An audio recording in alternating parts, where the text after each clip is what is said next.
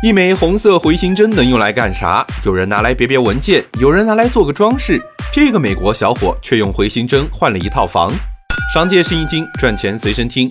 二十六岁的美国小伙麦克是个快递小哥，每天给各式各样的人送披萨和汉堡。而他最想的一件事就是买一套属于自己的别墅。虽然送快递收入还行，但想买一套房和多数人一样，估计要几十年。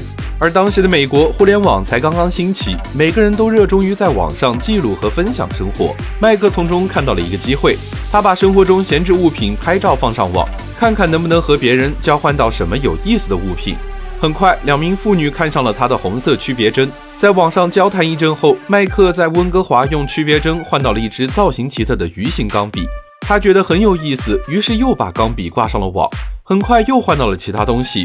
从陶瓷门把手到烧烤炉、发电机，每次交换完成后，他拥有的东西价值也越来越多。戏剧性的一幕出现在物物交换一年后，当时麦克手里有一个工作室录制唱片的合同，他把这个机会给了城里的一位歌手，作为交换，歌手给了他一套双层公寓的租约，没花一分钱就住上了高级公寓。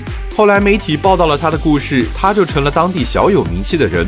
小镇官员知道了这个消息，赠予了他一套一百平米的大别野，让所有交换者到当地免费旅游。从红色区别针到大别野，经过十四次交换后，麦克的梦想提前实现。在这场物物交换中，每个人对物品价值的认知不同，当商品流通起来，就有了商品属性，各取所需，正是商品贸易的魅力。